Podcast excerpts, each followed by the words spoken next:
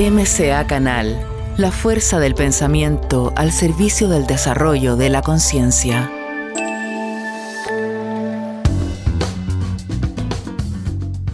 Hola, hola queridas amigas y amigos de Conversando en Positivo. Estamos iniciando aquí un, nuevo programa en MCA Canal. Muy contentos, como siempre, hoy día más que nunca. Eh, les envío un gran abrazo, espero que estén todos excelentes. Les agradezco, como siempre, todo el apoyo, colaboración, tantos mensajes en los programas, a través del canal YouTube y a través de las distintas redes. Así que muchas gracias. Y bueno, hoy con dos tremendos invitados, dos activistas conscientes de esta nueva humanidad que está emergiendo cada día con, mucho más fuerza, grandes comunicadores, motivadores.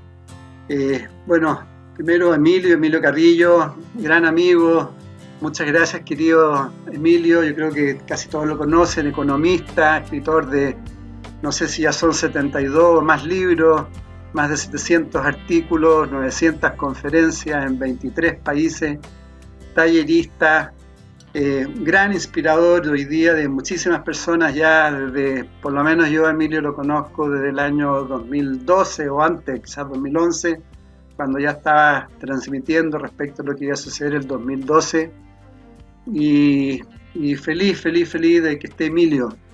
Y bueno, y junto también un gran invitado, también me siento amigo de él, Robert Martínez, que también hoy día es un tremendo inspirador, licenciado en ciencias políticas, eh, un tremendo astrólogo, más de 10 años dedicado a la astrología, un investigador muy profundo también en, en todos estos temas de desarrollo de conciencia, conferencista, desarrolla talleres y un gran inspirador y activista consciente. Así que desde ya les agradezco de corazón que estén presentes los dos juntos, lo cual para mí también es un gran orgullo que, que puedan, puedan compartir con ellos dos, que hoy día son los que la llevan, yo diría, en todo este proceso. Así que bienvenidos Emilio y bienvenido Robert, muchas gracias.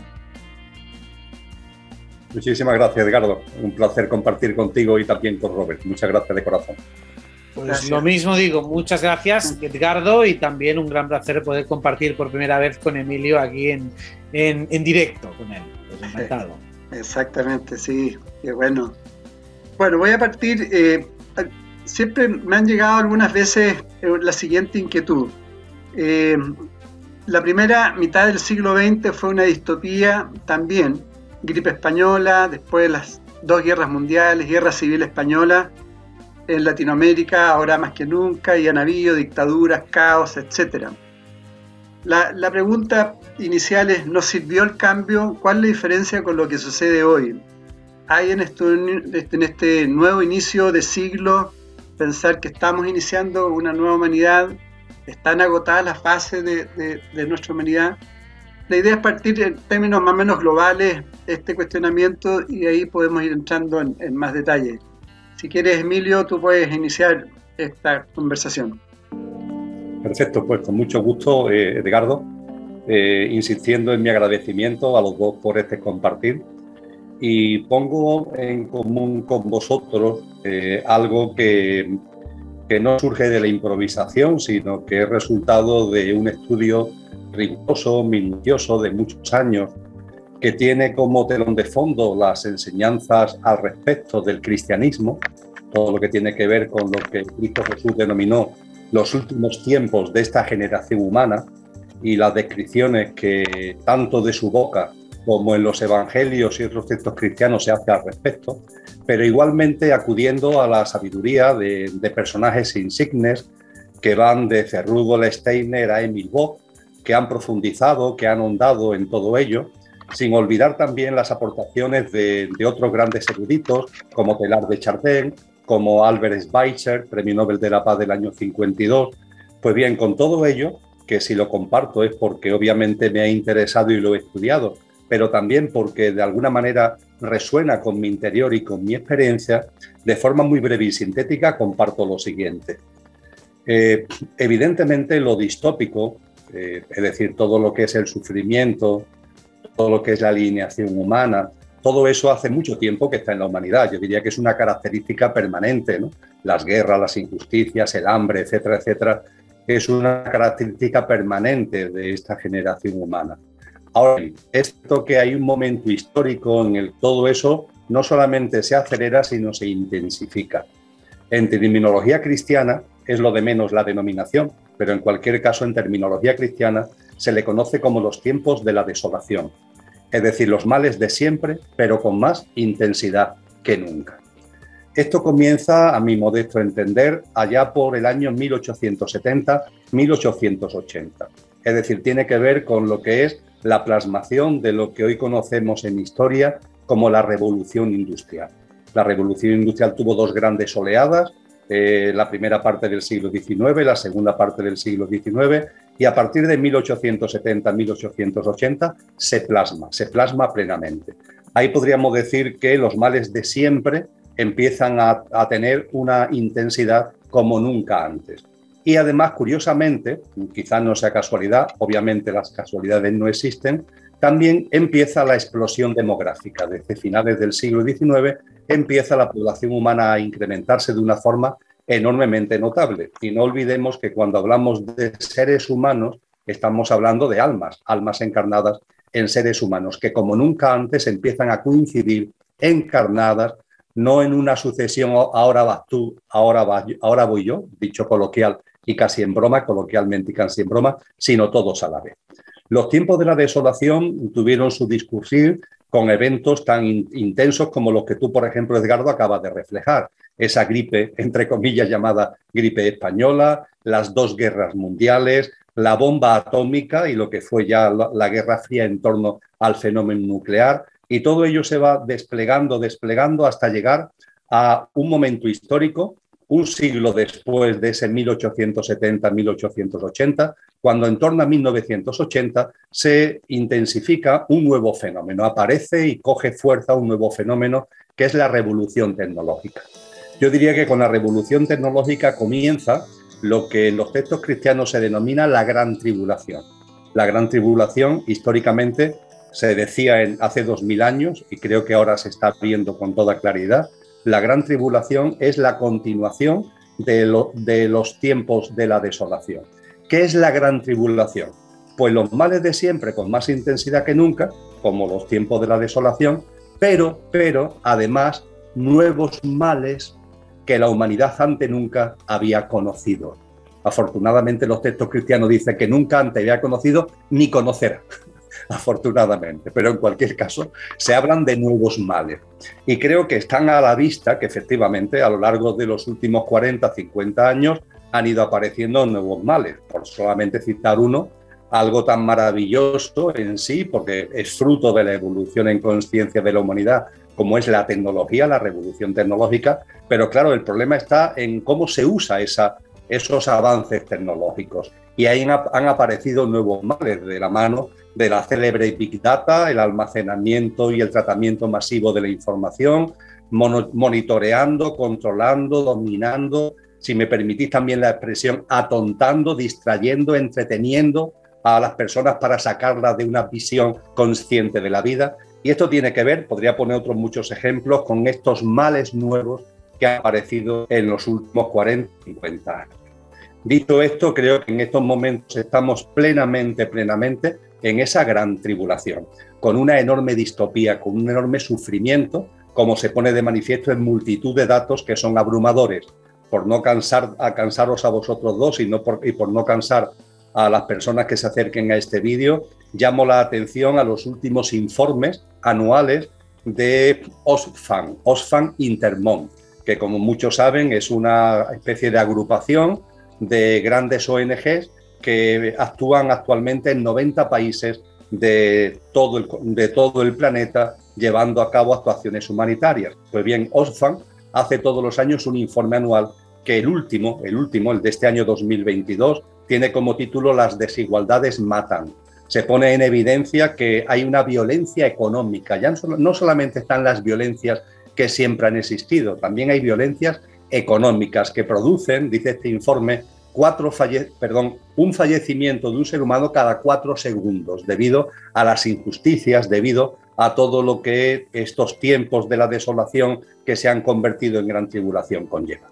En definitiva, eh, querido Edgardo, con relación a lo que planteas, yo situaría el momento histórico de la humanidad en plena gran tribulación, que no es sino la antesala de algo que tiene una denominación tremenda, que casi causa miedo, aunque no se nos dice para que tengamos miedo, sino simplemente para que conozcamos cómo esto evoluciona y a partir de ahí estemos preparados, como una mamá, una futura mamá se prepara para el parto, no, para tener miedo al parto, sino para vivir el parto de otra forma, para vivir el parto con serenidad y con la ilusión y la esperanza del nacimiento de algo nuevo. Bueno, pues lo que ahora acontece, si seguimos esta serie de, eventos de, los tiempos de la desolación, la gran tribulación, lo que ahora acontecería sería el triunfo de la bestia.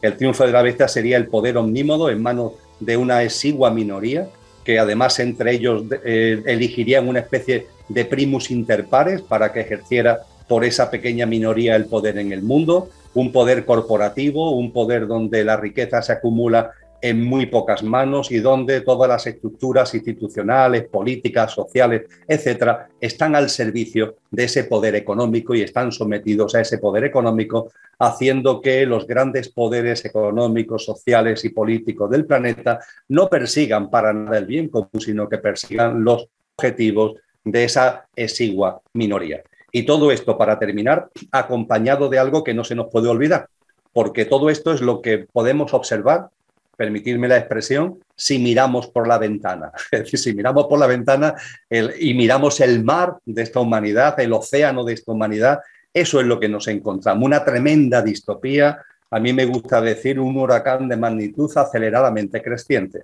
Pero ojo, ojo, por debajo hay una corriente subterránea. Y esa corriente subterránea es una corriente subterránea de conciencia, donde cada vez más seres humanos, cada vez más hombres y mujeres, vamos tomando conciencia, vamos abriendo los ojos, vamos quitándonos viejas contaminaciones y vemos cada vez con más claridad la necesidad de comenzar una práctica de vida nueva. Ya antes que citaba a Cristo Jesús, pues yo volvería a él para hablar del nacer de nuevo. De eso se trata. Creo que cada vez más personas, no ya no hablo de una, de una creencia o no creencia religiosa, espiritual, no entro en ello, pero utilizo esa denominación de nacer de nuevo porque me parece que es muy gráfica. Lo que sentimos cada vez más personas es la necesidad de nacer de nuevo. Nacer de nuevo significa que en el aquí ahora, no mañana ni ayer, sino en el aquí ahora, vivir de una forma distinta, morir a una forma de vida que está basada en los paradigmas, en los sistemas de creencias, en los hábitos de vida, que todo ese poder ahí extraño, egoico, egocéntrico,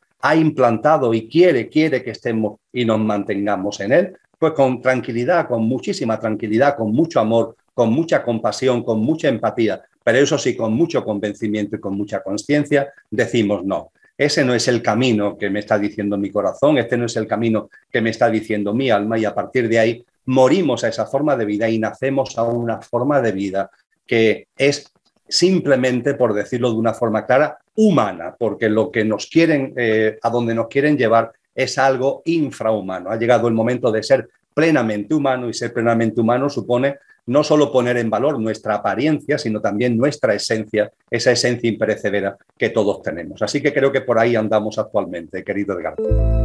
Gracias, Emilio. Robert. Pues tomando de la mano de lo que acaba de decir Emilio, creo que la historia del siglo XX ha sido cómo se ha ido cocinando y fraguando lentamente el, cómo esa minoría exigua a la que aludía ha ido buscando poco a poco crear las instituciones orgánicas que consigan manipular o controlar el mundo entero. O sea, la creación del gobierno único es lo que se ha ido persiguiendo con todas las crisis que hemos visto en el siglo XX. La Primera Guerra Mundial, tratando de crear la Liga de Naciones, la Segunda Guerra Mundial para crear la ONU, la Guerra Fría para luego crear la Unión Europea. O sea, todo ha sido un plan cuidadosamente urdido y, cociéndose a fuego lento para ir poco a poco restándole la autonomía a los diferentes estados e ir cediéndoselo a cada vez estados supranacionales. O sea, todo ha sido diferentes pasos muy calculados y muy medidos para poco a poco arrebatar la soberanía a los individuos y cedérselos a esa minoría para que lo controle todo. Por supuesto, la gran diferencia, como ha comentado Emilio, tiene que ver con la evolución tecnológica. Es hasta quizá, quizá, el punto principal que diferencia lo que vivíamos hace un siglo de lo que vivimos ahora. Al haber nuevas herramientas de control, también ese control debe ejercerse utilizando otras estrategias muy distintas. Siempre realmente los males han sido los mismos. Ha habido desinformación, ha habido caos, ha habido falsos disidentes, o sea, siempre hemos tenido los mismos problemas, pero ahora tienen que actualizarse las herramientas. También, por supuesto, la propia evolución tecnológica es lo que permite que esa otra masa subterránea de disidencia de humanidad despierta también tenga la posibilidad de conectarse más fácilmente entre sí. Si hace un siglo era muy complicado tener una correspondencia con una persona que vivía en el país vecino. Ahora eso es mucho más fácil y mucho más rápido. Sin ir más lejos, aquí estamos cada uno de nosotros tres en nuestras respectivas casas hablando en paralelo y en simultáneo y compartiendo ideas, además con todo el mundo. Es decir, que esa es una desventaja en el sentido de que nos pueden manipular desde muchos más canales y focos, pero también podemos ejercer una resistencia mucho más saludable y crear un discurso alternativo coordinando y combinando nuestras deducciones y reflexiones de todos los individuos que están ahora mismo en el planeta. Así que estamos ante una partida de ajedrez muy compleja, muy multifactorial, donde el tablero de juego se va actualizando y ahora estamos en ese punto donde si eh, lo que dice Emilio es correcto, que ahora viene el gobierno de la bestia, significaría que sí, que gran parte de ese gobierno mundial se hace, desde mi punto de vista, se hace atropelladamente, cada vez de una manera más burde, más burda, más descarada, más precipitada, más evidente, y eso es también lo que permite que surja una revolución. De hecho, la revolución es lo que ocurre cuando la evolución se frena todos tenemos un impulso evolutivo natural. Ese se puede anestesiar, se puede atontar, se puede ralentizar, pero cuando es frenado violentamente, eso es lo que produce la revolución. Pues la revolución espiritual es si nos intentáis negar el espíritu, negar el crecimiento espiritual, negar el alma, negar todo aquello que nos hace humanos y divinos al mismo tiempo, es el momento de revolucionar. Y revolucionar no significa simplemente salir a las calles a pelearnos con el gobierno, sino sobre todo incrementar nuestro nivel de conciencia, crear una conciencia colectiva y dar pie y germen a la nueva humanidad. MCA Canal, mente, cuerpo y alma. Bueno, revisando información de la, Atlántida, eh, claramente, digamos, había como una búsqueda hacia una inmortalidad, pero física, corporal, eh, en búsqueda de, que el cuerpo pudiera vivir la mayor cantidad de tiempo. Eh, me gustaría que se puedan profundizar en paralelo con lo que pasa hoy día y también eh, yo te he escuchado, Emilio, por ejemplo, sobre creencias espirituales de, digamos, de, esta élite respecto a una visión involutiva se puede también relacionar, digamos, este objetivo de la inmortalidad corporal con una visión involutiva, en el fondo al servicio de uno mismo, y si se puede complementar también con los conceptos de, de Satanás y Lucifer que tanto hoy día también se está hablando. Bien, pues eh, yendo por partes. Eh, lo primero a tener en cuenta es que efectivamente hay un gran influjo hacia no el consciente, sino al inconsciente colectivo, hay un gran influjo para ir metiendo esa idea de vivir más años, vivir más años, vivir más años, a costa de lo que sea. De ahí viene el célebre transhumanismo, que no es sino infrahumanismo, es decir, porque lo que se intenta es convertir al ser humano en algo infrahumano, en una especie de ser híbrido que olvida por completo su naturaleza imperecedera se aferra total y absolutamente a lo efímero que hay en la persona y a partir de ahí hace lo posible por vivir un puñado de años más a costa, repito, de lo que sea. Eh, ese transhumanismo, esa conversión del ser humano en algo infrahumano, va también unido a una prevalencia no de lo que es el espíritu humano, nuestros valores, nuestros, nuestras cualidades y atributos sálmicos, todo lo que tiene que ver con lo mejor que está en esa esencia a la que acabo de hacer mención, y en cambio alejarnos de eso con una desaparición, con una expulsión, con un destierro de lo trascendente, que nada trascendente esté en la escena, que lo trascendente sea expulsado en lo personal y en lo colectivo, es lo que algunos filósofos han denominado desde finales del siglo XIX, ya lo advirtió Friedrich Nietzsche, ¿no? allá por 1899, han denominado matar a Dios. Matar a Dios no se trata de estrangular a un señor con barba, se trata de desterrar, de expulsar lo trascendente por completo de la vida. Y todo lo que tiene que ver con este transhumanismo, con esta, este infrahumanismo que se está introduciendo cada vez más, es para alejar por completo a la persona.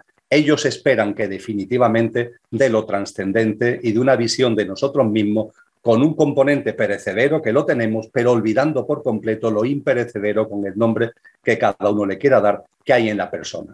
Y a partir del olvido de lo imperecedero, el olvido del espíritu humano, de nuestra creatividad, de nuestras cualidades y de nuestros verdaderos atributos, con una prevalencia de lo artificial, de lo virtual, de lo tecnológico, lo que conlleva fundamentalmente enfriamiento, alejamiento, recelo, enclaustramiento, eso es a donde nos quieren llevar y creo que cada vez es más evidente.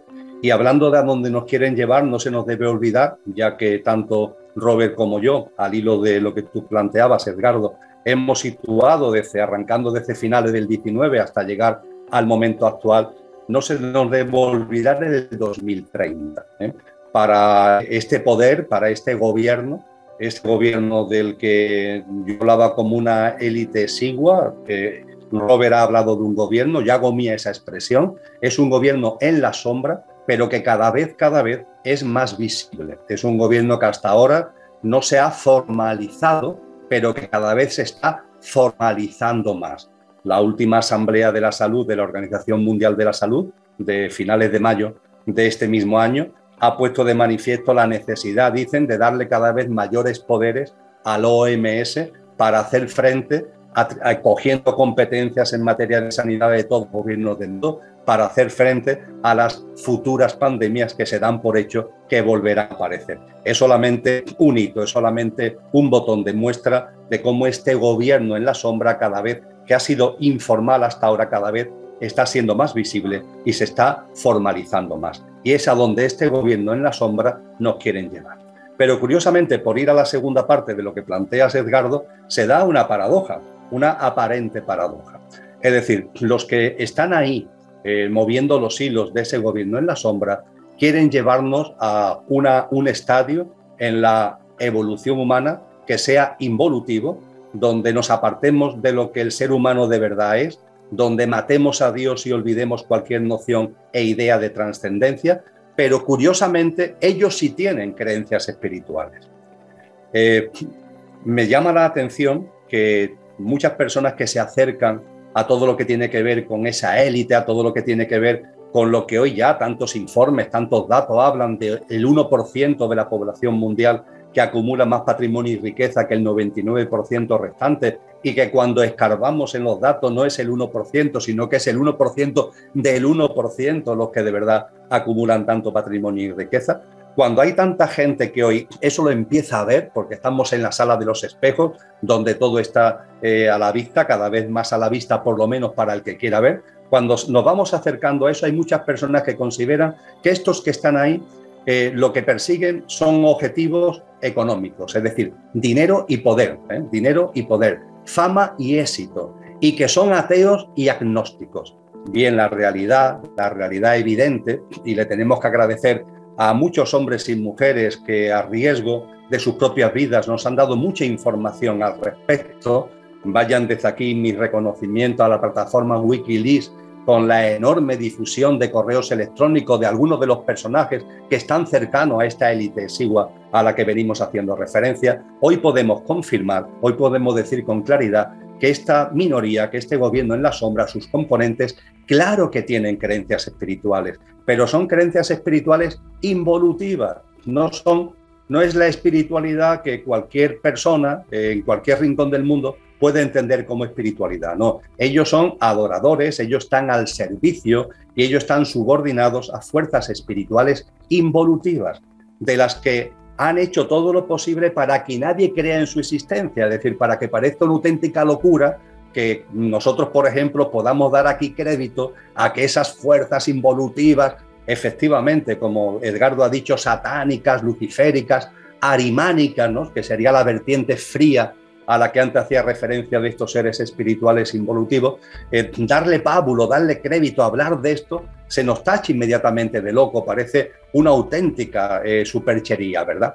Pero la realidad, e insisto, se lo tenemos que agradecer a tantos hombres y mujeres, aun a riesgo de su vida, que nos están dando mucha información, es que estos seres espirituales involutivos existen y este gobierno en la sombra cada vez más visible está a su servicio. Todas las tradiciones espirituales nos han hablado de estos seres, todas.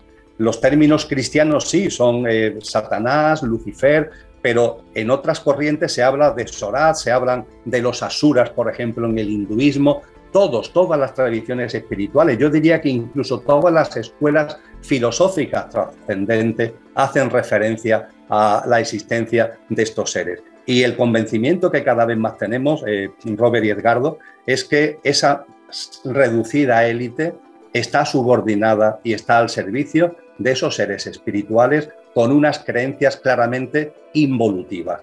Y ahí andan. A ellos no les interesa tanto el poder, el dinero, la fama, porque ya tienen todo, de todo eso les sobra a raudales, sino que lo que le interesa es extraviar nuestras almas. Ese es el objetivo. No estamos ante objetivos materiales, sino que estamos ante objetivos espirituales que tienen que ver con el extravío de las almas encarnadas en los seres humanos. Y curiosamente eso lo revisten, influyendo en el inconsciente colectivo, intentando que desaparezca cualquier idea de trascendencia. Es decir, se persigue un fin espiritual y por ende trascendente, pero escondiendo la realidad bajo una apariencia donde lo que se quiere precisamente es que la gente no piense ni no crea en nada que sea trascendente e incluso, lo adelantaba Steiner, Rudolf Steiner hace un siglo, incluso inventando fármacos, inventando vacunas que puedan tener como objetivo precisamente el eliminar, ¿no? el quitar cualquier posibilidad de que la persona pueda tener esta visión trascendente de la vida. Así que estamos en un momento realmente curioso y realmente intenso, de los que merece la pena vivir únicamente. Gracias, Emilio. Robert. Y si quieres agrega, Robert, eh, si es que hay un paralelo también entre lo que es la Atlántida, digamos, ese proceso y el proceso de hoy. Si quieres lo agregas también al, a lo adicional, digamos, de la pregunta. Si vinculamos la Atlántida a lo que está pasando ahora, la gnosis, se dice que la Atlántida iba hacia abajo involutivamente y ahora estamos justo en la fase de subida. Entonces, se parecen porque nos encontramos en el mismo punto, pero ahí en la materia, digamos, la conciencia estaba en descenso, dimensionalmente hablando, íbamos hacia una vibración menor y ahora vamos hacia una mayor. Y claro, en todos esos procesos, tanto evolutivos como involutivos, siempre hay gente, hay seres que se resisten. Y ese es un poco nuestro daimon o nuestro juego, nuestro dharma, enfrentarnos también a esas fuerzas que nos frenan, que nos desafían, que nos retan y que también son las que nos ayudan precisamente a que esa evolución sea más nutrida. De hecho, en la propia vida cotidiana ya vemos que los desafíos también nos hacen más fuertes, más ingeniosos, ¿no? Siempre se ha dicho esa frase de que los tiempos difíciles crean hombres y mujeres fuertes y viceversa, los tiempos fáciles pues crean hombres y mujeres débiles. Ya conocemos siempre el caso de un niño o la niña malcriada, ¿no? Está claro, por lo que ha dicho Emilio, y coincido al 100%, de la existencia de estas entidades y además podemos ver su marca de agua o su firma en sus obras, porque no tiene ningún tipo de sentido si nosotros conocemos un poco de la psicología humana y normalmente las mentes más retorcidas, más violentas y más psicopáticas suelen tener como denominador común una acción bastante cortoplacista. Hemos visto que casi siempre actúan rápido, quieren una ganancia inmediata y no dilatan tanto eh, la gratificación. De hecho, ¿qué sentido tendría que hicieran planes que van a durar cientos de años? Porque esta cocción a fuego lento del gobierno mundial eh, se ha ido fraguando durante siglos si realmente no van a poder disfrutar de ello, ¿qué sentido tendría que un ser eh, que está en esas élites en el año 1800 vaya tan despacio, tan poco a poco para crear un plan con esa paciencia, con ese cálculo, si realmente se va a fraguar en el año 2030 o en el año 2050? En cambio, las entidades a las que aludimos son muchísimo más longevas y por lo tanto al moverse en una línea de tiempo diferente y con una longevidad muy distinta pueden fácilmente hacer esos planes a largo plazo sin que eso menoscabe su disfrute y su deleite porque realmente sí que van a poder o por lo menos creen que van a poder experimentarlo. Hemos hablado del transhumanismo como una manera artificial de prolongar esa existencia y no deja de ser eso un impulso regresivo e infantil. Es un aferramiento, un apego egoico a una ridícula partícula del ser. Es como el niño pequeño que no quiere abandonar su osito de peluche, pues es algo parecido. El ego, la carcasa que estamos encarnando aquí y ahora, es algo que es valioso, que es válido mientras sirve, mientras lo tenemos y mientras disfrutamos de esta encarnación. Pero aferrarse a ello y prolongarlo artificialmente no deja de ser un resabio o un remanente puramente infantil, porque todo en la naturaleza tiende a crecer, todo sigue un ciclo de crecimiento, luego de estancamiento y luego de caída, al igual que lo vemos con las estaciones o lo vemos simplemente con los frutos que, de los que emanan los árboles, que crecen, se hacen grandes y luego se caen eh, y se pudren si nadie los come. Pues eso es un proceso evolutivo absolutamente natural. Tratar de resistirse a eso, pues tiene que ser efectivamente involutivo. De ahí que estamos jugando un juego de involución versus evolución, pero todo al final está perfectamente hilado, todo tiene un sentido y dicho sea de paso, creo que es más divertida que la existencia sea así, porque la evolución sin una oposición sería no solo aburrida, sino también mucho más lenta. Porque cuando la vida es demasiado sencilla, no tenemos tanto incentivo para crecer. Y usando una metáfora muy sencilla, si uno quiere hacer músculo, necesita cada vez levantar más peso. Entonces, estos impulsos involutivos no dejan de ser ese peso que nos sirve para que nuestro músculo sea más fuerte. Cierto, cierto. Necesitamos ahí el opuesto, ¿no? La sombra para ver la luz. Y, al respecto, eh, quizás podríamos, eh, ¿cómo están trabajando estos gobiernos en la sombra? Claramente hoy día, bueno, hay, aparentemente hay una pugna entre ellos, eh, pero quisiera ver algunos temas que también algunos, también los ha tocado Emilio, pero, pero verlos por el lado positivo también, es decir, cómo está operando eh, eh, este gobierno en la sombra, pero cómo nosotros podemos operar en lo contrario. Por ejemplo, en la cosificación de las personas y de la naturaleza. Eh, ¿Cómo podemos ir trabajando ese aspecto? Si quieres parte tú, Robert, ahora. Yo tengo varios puntos, pero...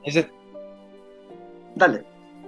Bien, Claro, desde la disidencia, desde la resistencia, desde la humanidad que trata de proponer una alternativa a los planes distópicos que nos llegan desde el gobierno cobarde en la sombra, para mí es muy fácil y muy simbólico entender cuál es la polaridad que se está dando.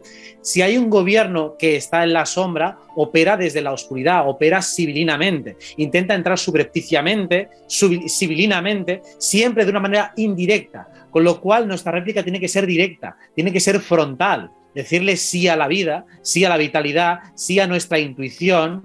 Claro, antes decía Emilio, eh, el diablo ha sabido esconderse muy bien, nos han inculcado una religión cientificista, o sea, o nos han dado o religiones tremendamente eh, poco elaboradas, demasiado simplonas, demasiado eh, fáciles de, desmontar como para que no crea prácticamente nadie en ellas o por lo menos que si haces un análisis crítico las desmontes enseguida. Y luego un cientificismo incomprensible con una terminología demasiado abstracta, demasiado lejana, como para que al final también necesites de la fe para poder aceptar todo aquello que te están mostrando, porque tú no tienes ni tiempo ni formación para poder aprenderlo todo. Al final necesitas un acto de fe tanto en la religión como en la otra religión que está bañada de sentido común o disfrazada de sentido común, que es el cientificismo. Sea como sea, ninguna de las dos da cabida ni da pie a la existencia de lo involutivo, de lo energético ni de lo espiritual. Porque incluso aunque dentro del seno de la religión se acepten estas entidades, los asuras, los demonios y demás, en la práctica no es aquello de lo que se nos habla cuando uno va a una sinagoga, cuando uno va a una iglesia, no se habla de esos seres o cuando se habla habla de una manera muy periférica y muy abstracta. Rara vez los identifican con los seres que están, por ejemplo, en el gobierno, que podríamos decir, mira, esos son emanaciones del diablo. No, eso no es el discurso que llega en el seno de la religión, ni tampoco es el discurso que llega en el seno de la ciencia. Sea como sea, ¿qué es lo opuesto al cientificismo? La verdadera espiritualidad, que empieza en uno mismo uno mismo cuando empieza a, conocerse psicológicamente, cuando empieza a respetar sus propias intuiciones, sus inclinaciones personales, sus deseos, cuando empieza a hacerse verdaderamente adulto sin mutilar la parte infantil, porque nos han fragmentado la evolución morfológica natural. O sea, pasamos de niños a adolescentes, pero desapareciendo o quitando o bloqueando la parte niña. O sea, no hacemos una acumulación, no hacemos una evolución, sino que hacemos una disociación. Entonces tengo el niño interno por una parte, el adolescente Peter Pan por la otra, y luego tengo el adulto aburrido por la otra. Y todos están disociados entre sí. ¿Qué podemos hacer? Tratar de ser seres humanos completos tengo mi parte niña, tengo mi parte eh, adolescente, tengo mi parte adulta y tengo también mi parte anciana sabia. Las tengo todas integradas, todas a la vez. En cada momento voy basculando entre una y la otra. Y eso significa tener que seguir mi intuición. Precisamente esta carrera de obstáculos en la que estamos es el gobierno desde la sombra intenta controlar todos los medios de información para tratar de proyectar una autoridad intelectual y que parezca un loco cualquiera que la contraviene. Entonces, cualquiera que ejercita su intuición dice, vale, incluso aunque tenga todas las evidencias wikipédicas en contra, aunque todas las autoridades intelectuales vayan en contra, mi intuición me dice que tengo que ir por aquí. Cuando uno empieza ese camino, dices, aunque lo tenga todo en contra, voy a seguir investigando por esta línea, esa persona empieza a despertar, empieza el camino del héroe. Y es así como se forja una nueva eh, humanidad. Esa es la parte individual, ese es el primer soplo de aire fresco, ese es el Aries como arranque del zodiaco. Y es ahí cuando uno tiene que empezar. Y de hecho, los tres signos de fuego, Aries, Leo y Sagitario, son las tres puertas para que la iniciación se produzca. La primera es ese despertar de Aries.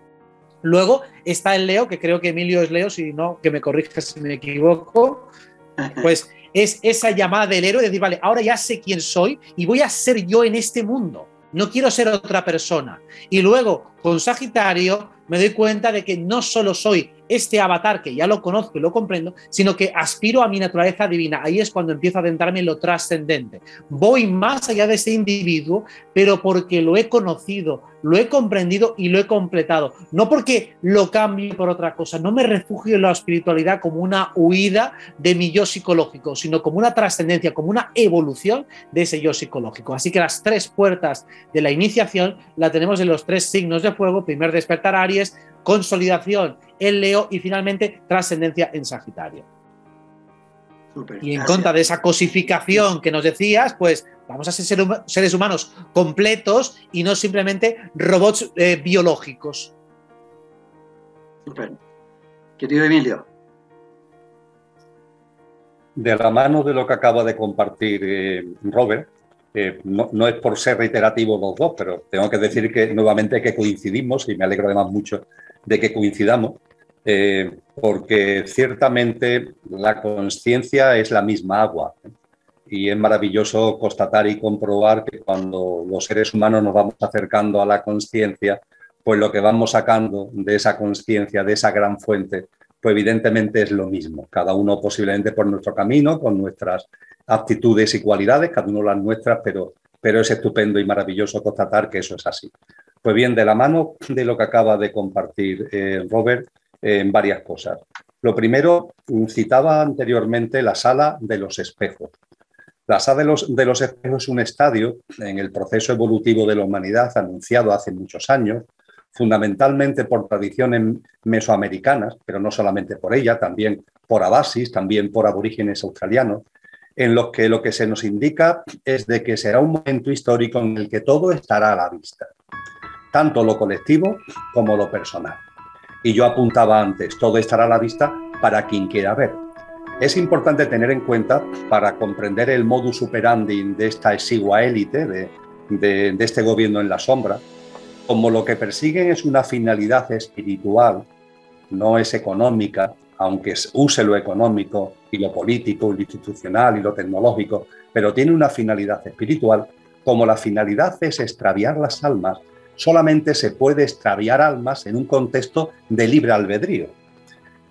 Si se esforzara y nos obligara, álmicamente eso no nos vincularía. De tal forma que el gobierno en la sombra no puede obligar.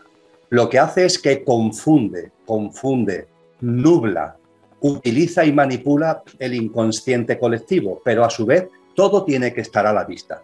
Comparto esto porque, mm, oyendo a Robert, se me venía a la cabeza, a la memoria, algunas personas que dicen, bueno, pero si esto es así, ¿cómo, cómo es que es que todo cada vez se ve más? ¿Cómo es si hay ese gobierno en la sombra? Bueno, sí, todo se ve más porque ellos tienen una forma obligatoria de actuar, forzosa, porque su fin es espiritual, que es mantener el libre albedrío, con lo cual confunde, confunde, es como un funambulista que va sobre un alambre y está por una parte confundiendo, manipulando, etcétera, pero por otra parte tiene que dejar que las cosas se vean para que haya repercusiones álmicas. Llegado ahí, como complemento a lo que ya se ha, se ha señalado, es enormemente importante darnos cuenta cuando se habla de cosificación de las personas, etcétera, etcétera, que uno de los elementos claves, al hilo de lo compartido por Robert, al hilo de tu pregunta, Edgardo, tiene que ver con la vida, la vida, la vida. La vida con mayúscula. La vida tiene un sentido. Es lo que las tradiciones orientales, espirituales y filosóficas han llamado un orden natural, es lo que en, Oriente, con esa palabra china del chino antiguo que es el Tao, se nos quiere explicar.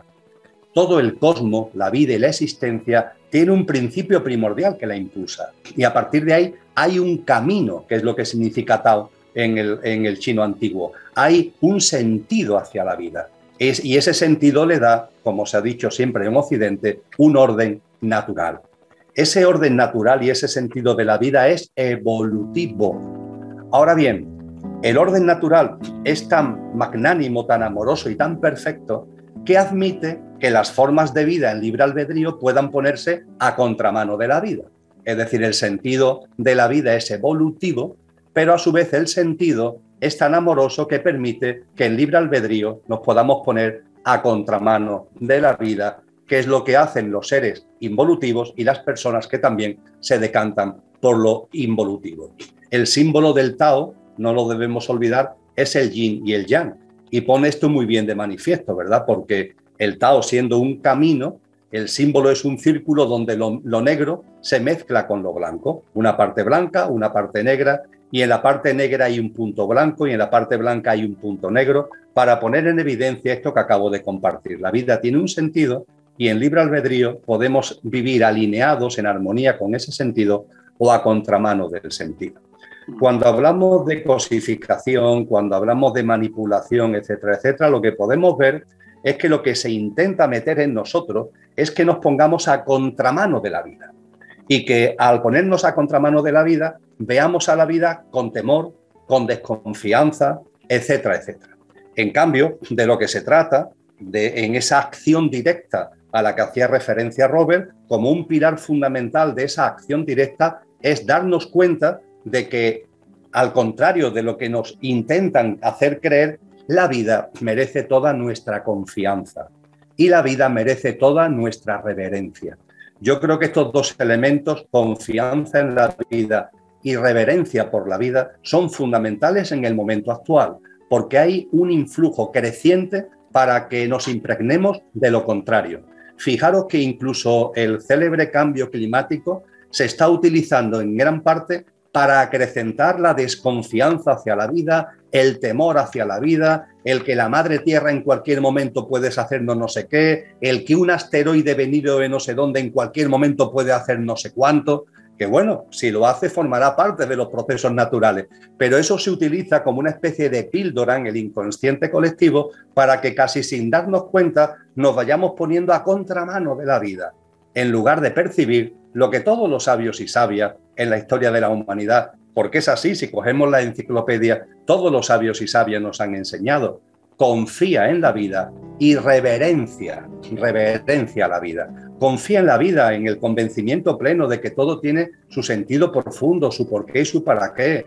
Date cuenta de que en la vida no existen casualidades, sino causalidades, que la vida está llena de sincronías, que la vida está llena de señales. Confía, confía en la vida, que cuando una puerta se cierra es para que otra se abra y esa puerta que se abre abrirá otra puerta. Que cuando a nuestra vida vienen las noches oscuras, las noches oscuras son elementos de impulso, removimientos internos, co-creadas esas noches por nosotros mismos para impulsar nuestra expansión de conciencia. Todo eso y mucho más tiene que ver con confiar en la vida. Y junto con la confianza, la reverencia, la reverencia por la vida. Nuestro círculo de compasión, en definitiva, ampliarlo.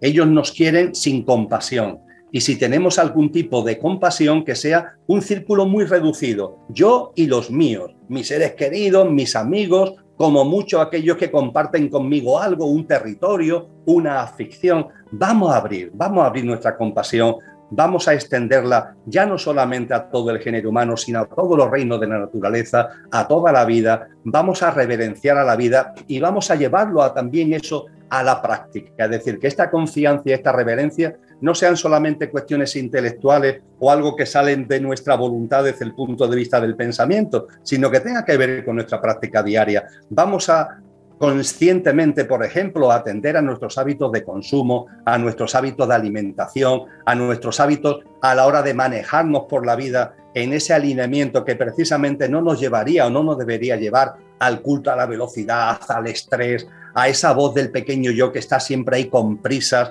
siempre diciendo que no tiene tiempo, siempre ahí con el baluarte de que las cosas tienen que ser lo que yo quiero, como yo quiero, donde yo quiero, cuando yo quiero sin darnos cuenta que la vida, si la reverenciáramos y confiáramos en ella, nos está enseñando la verdad.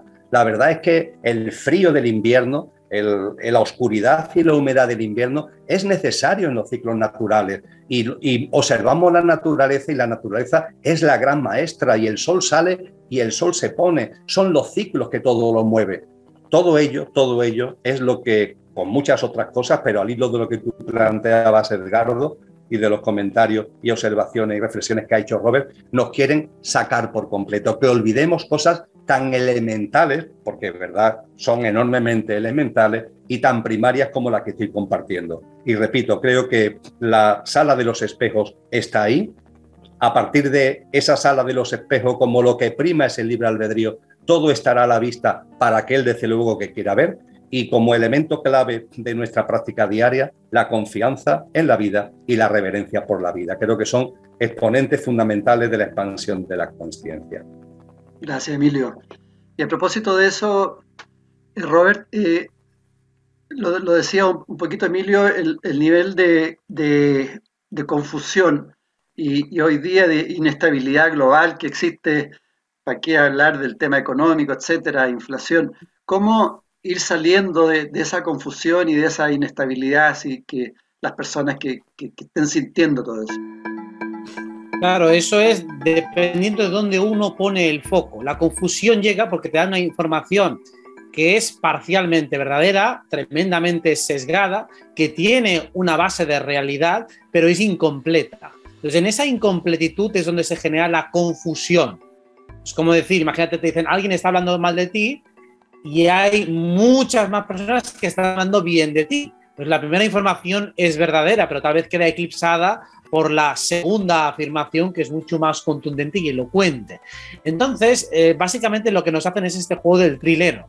Nos engañan poniendo la atención en un lugar y quitándolo de otro. Justo esta mañana leía un titular que decía algo así como en los próximos 30 años hay una alta probabilidad de que haya algún tsunami en la costa mediterránea. bueno, claro, los próximos 30 años es un margen de tiempo tan amplio para que ocurra un tsunami que prácticamente decir eso y no decir nada es lo mismo. Pero como decía Emilio, ya van inculcando constantemente esa idea de que la naturaleza es traicionera, de que la naturaleza puede crear bacterias, virus, eh, terremotos, asteroides, o sea que no podemos fiarnos de la vida.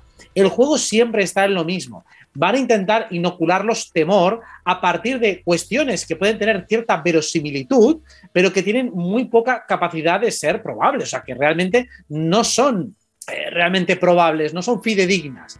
Y eso es meterte en un constante bombardeo es bajarte completamente la vibración, es dejarte en un estado permanente de alerta, que nunca puedas descansar y nunca puedas ejercer esa confianza, porque constantemente piensas, ¿cómo voy a confiar en este mundo si hay esas injusticias? Han matado a esta persona aquí, este compañero se ha arruinado. Si constantemente voy leyendo malas noticias, por simple extrapolación teórica, voy a pensar, ¿y por qué no me va a pasar a mí? Pero como decimos, es siempre un juego viciado. Los que ganan en los juegos normalmente hacen trampas. Y la trampa siempre consiste primero en manipular la percepción del otro, hacerle creer algo que no es, a partir de una exageración o de una omisión interesada.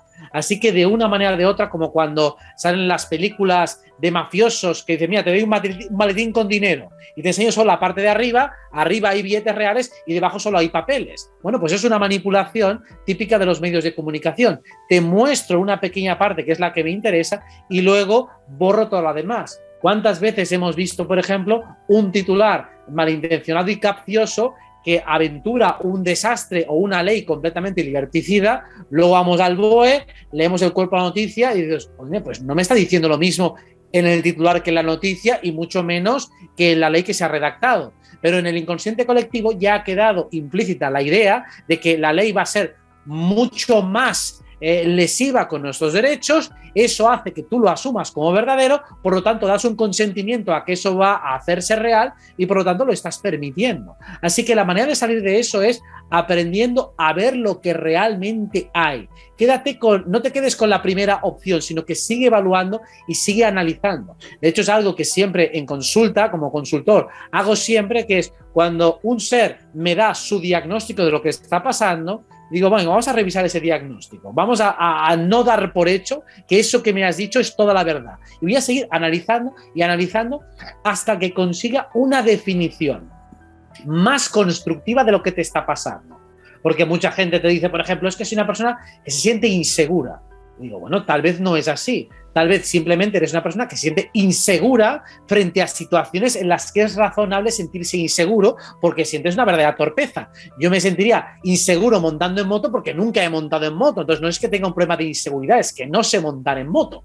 Pues básicamente hacer una mejor definición, analizar profundamente cualquier fenómeno, un poco como hacía Krishnamurti, ¿no? Decía, vamos a investigar esta cuestión. Y se ponía a razonar y a cavilar en directo, pues cuando uno empieza a entrar profundamente en cada cuestión, desglosa, quita o separa el grano de la paja y cuando se queda con la cuestión principal, digo, nunca es tan turbio como me habían mostrado.